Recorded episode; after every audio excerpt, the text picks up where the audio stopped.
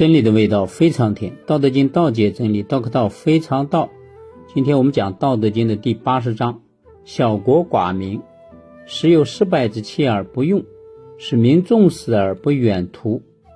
虽有周瑜，无所成之；虽有甲兵，无所成之。使人复洁身而用之，甘其食，美其服，安其居，乐其俗。邻国相望。鸡犬之声相闻，民之老死不相往来。小国寡民，时有失败之器而不用。就规模小的国家呀，它百姓就少嘛。那怎么办呢？哎，要防止大国吞并你小国，那就要把这些百姓呢，十个人一小组，一百个人一大组，按照这种编制呢，把它组织起来。啊，这个气也代表的人才嘛。啊，就变成一个全民皆兵的这种军队组织，但是呢，你又不能去使用它，为什么呢？因为毕竟你是小国呀，你只是起到一种防卫、防护的作用，使民重视而不远图啊，让百姓啊重视生命啊，不要有呢过多的欲念啊，向其他的国家迁移。那怎么才能做到呢？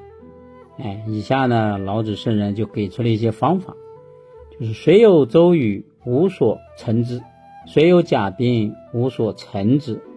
就虽然有战船、战车，但是也没有啊乘坐使用他们的时候；虽然有铠甲和兵器，也没有地方施展它，就是轻易也不要去打仗。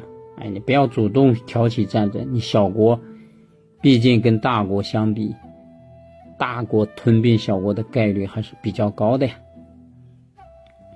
使人复洁身而用之，就让百姓啊恢复到那种与世无争啊、简单朴素的这种生活，要过这么一种生活方式。甘其食，美其服，安其居，乐其俗。就让百姓啊有甜美的食物、漂亮的服饰、安逸的居住地，又喜欢呢，哎，这种习俗，有自己喜欢的习俗生活方式。邻国相望，鸡犬之声相闻，民至老死不相往来呀。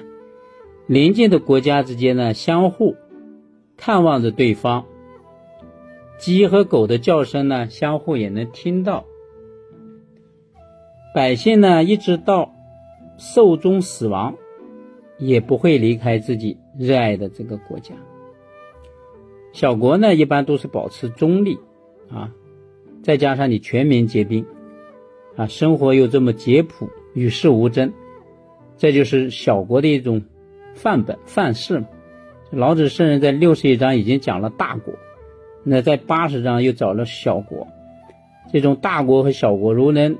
啊，都过上这种各自的这种生活方式呢，那么就天下就是大同世界嘛。